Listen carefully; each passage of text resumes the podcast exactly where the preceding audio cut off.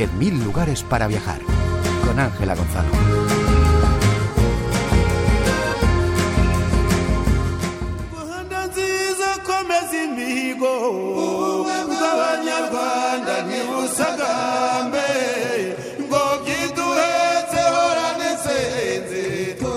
De las pirámides egipcias a las cataratas Victoria en Zimbabue, del monte Kilimanjaro en Tanzania al Sáhara argelino, ciudades vibrantes como el Cairo, Nairobi o Johannesburgo, a las tranquilas playas de Seychelles, a las tribus Jimba de Namibia o a los Masáis del Valle del Rift, de los bosques con gorilas en Ruanda a la mítica Tombuctú. África, un continente formado por 54 países donde viven 1.400 millones de personas, quiere promover su turismo para desarrollar sus comunidades, pero quiere hacerlo con principios medioambientales y de respeto a la conservación. Ruanda es un ejemplo. En la década de los 80 quedaban menos de 200 gorilas de montaña en el planeta. Estuvieron al borde de la extinción por la deforestación y la caza furtiva. Ahora ya son más de 1.600 animales que recorren las selvas de Ruanda. Is actually really simple. Travel and tourism. La razón por la que se salvaron es realmente simple, dice Julia Simpson, presidenta y consejera delegada del Consejo Mundial de Viajes y Turismo, VTTC en sus siglas en inglés. Puts a premium on the gorillas' right to coexist with us. Pero no un turismo cualquiera. Se prima a los agricultores locales para que puedan ganarse la vida replantando bosques y el país divide los ingresos con sus países vecinos, Uganda y República Democrática del Congo. El sector turístico mundial se está recuperando de la pandemia de la COVID más rápido de lo previsto y todas las regiones ya están creciendo por encima de los niveles de 2019.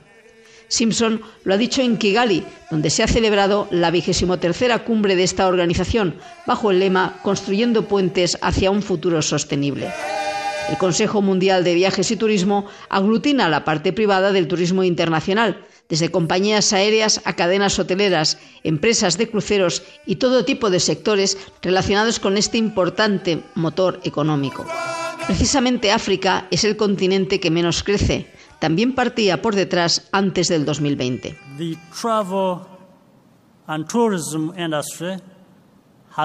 The. La industria de viajes y turismo se ha recuperado en nuestro continente muy firmemente, decía Paul Kagame, presidente ruandés. Pero los altos costes de los viajes hacia África y dentro de África sigue siendo una barrera. Otro problema que no ayuda al turismo y el desarrollo económico es la falta de buena conectividad aérea, algo prioritario porque supone una barrera al crecimiento. De hecho, siempre se ha dicho, y en Ruanda se ha vuelto a repetir, que es más fácil desplazarse hacia ese continente desde Europa u Oriente Medio que dentro del continente. Y tiene una razón logística. Es una herencia de la colonización europea y de que la mayoría de aerolíneas importantes que vuelan en África tienen sede fuera del continente. En Ruanda, decía Kagame, hemos eliminado los visados para otros países africanos y hemos facilitado la entrada de otros ciudadanos extraafricanos. Pero no podemos perder de vista nuestro propio mercado continental. Debemos trabajar para el futuro. La presidenta de Tanzania, Samia Suluhu Hassan, ha dejado claro que África no es solo el futuro, también el presente. Y ha añadido Africa should tell its own story in its own terms and set a positive narrative que África debe explicar su propia continent. historia con sus propias palabras y establecer una narrativa positiva sobre nuestro continente. La mandataria tanzana ha insistido en que el sector privado debe estar bien organizado para ser clave en el desarrollo del turismo. Should emphasize on ecotourism, which promotes responsible travel Y apuesta por el ecoturismo y los viajes responsables a zonas naturales conservation efforts and providing sustainable economic benefits que garanticen un impacto económico perdurable en las comunidades locales. En África no es solo importante aumentar el turismo entre países, también hacerlo en el interior de cada uno de ellos. Uganda es un ejemplo claro. Considerada la Suiza o la perla de África por el verde de sus montañas y sus lagos, los turistas nacionales están descubriendo su propio país y disfrutándolo.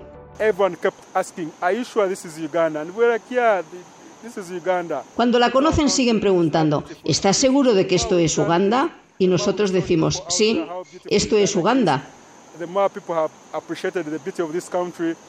Entonces, cada vez demostramos más a la gente lo hermoso que es el país y la gente aprecia todavía más la belleza y se mueven dentro y alrededor de Uganda.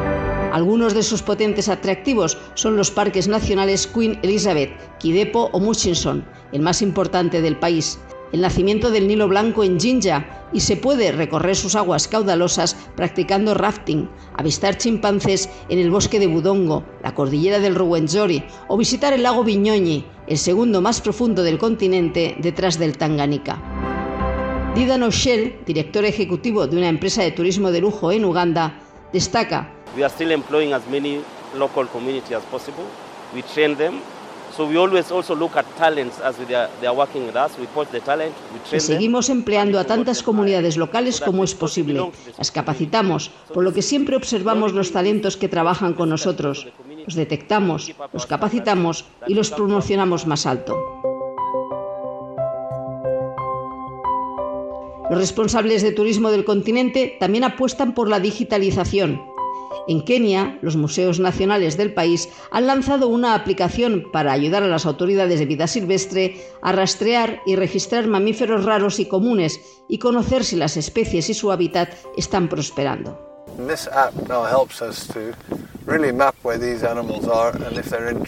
Esta aplicación ahora nos ayuda a localizar realmente dónde están estos animales y si tienen problemas podemos hacer que las autoridades vengan a ayudarnos, dice el propietario de una agencia de turismo. Y me brinda además una oportunidad para mostrarle a los visitantes exactamente dónde están y cuándo están. A pie a veces es más difícil encontrar algunos de los animales porque están dispersos a lo largo y ancho del territorio. Otros animales en peligro de extinción son los rinocerontes. Más de cuatro décadas después de que desapareciera el último referente de la especie en Mozambique, estos animales vuelven a deambular por las tierras salvajes del Parque Nacional Zinabe de ese país. Proceden de Sudáfrica. De momento son pocos, pero en los próximos años se reubicarán más de 40 rinocerontes.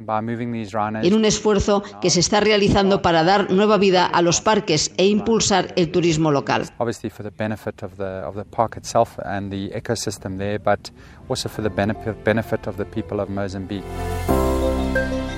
On sait que le, le, le tourisme euh, apporte beaucoup euh, dans le développement des sites, mais aussi dans, dans la creación d'emplois. Sabemos que el turismo aporta mucho al desarrollo de cada lugar, pero también crea nuevos puestos de trabajo y ayuda al bienestar de las poblaciones. Porque precisamente está en desarrollo, pero el turismo también puede ser negativo y es un factor de preocupación para sitios de importancia cultural dice la SAG Elundú Asomo, director del Centro del Patrimonio Mundial de la UNESCO.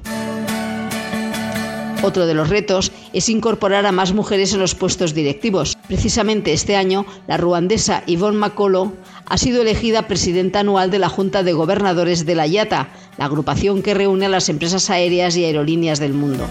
Makolo es la primera mujer que accede a este cargo. En la cumbre se ha vuelto a recordar que es uno de los sectores más diversos y que emplea a personas de todos los orígenes socioeconómicos, independientemente de su edad, género o etnia. Más del 50% de sus empleos están ocupados por mujeres y el 30% por jóvenes. Por eso, el VTTC vuelve a insistir en la importancia de incentivar una mayor participación de jóvenes que con su talento y sus conocimientos sobre el mundo, cada vez más dinámico y moderno, suman desarrollo a este sector. El Consejo Mundial de Viajes y Turismo destaca la importancia de la participación de las mujeres en el sector para catapultar su crecimiento y lograr un sector próspero y resistente. Está demostrado que las empresas que cuentan con un 50% de mujeres en su cúpula directiva ganan más dinero. Si quieres más información la encontrarás en el blog Viaje a Ítaca de RTV. Ángela Gonzalo del Moral, Radio 5, Todo Noticias.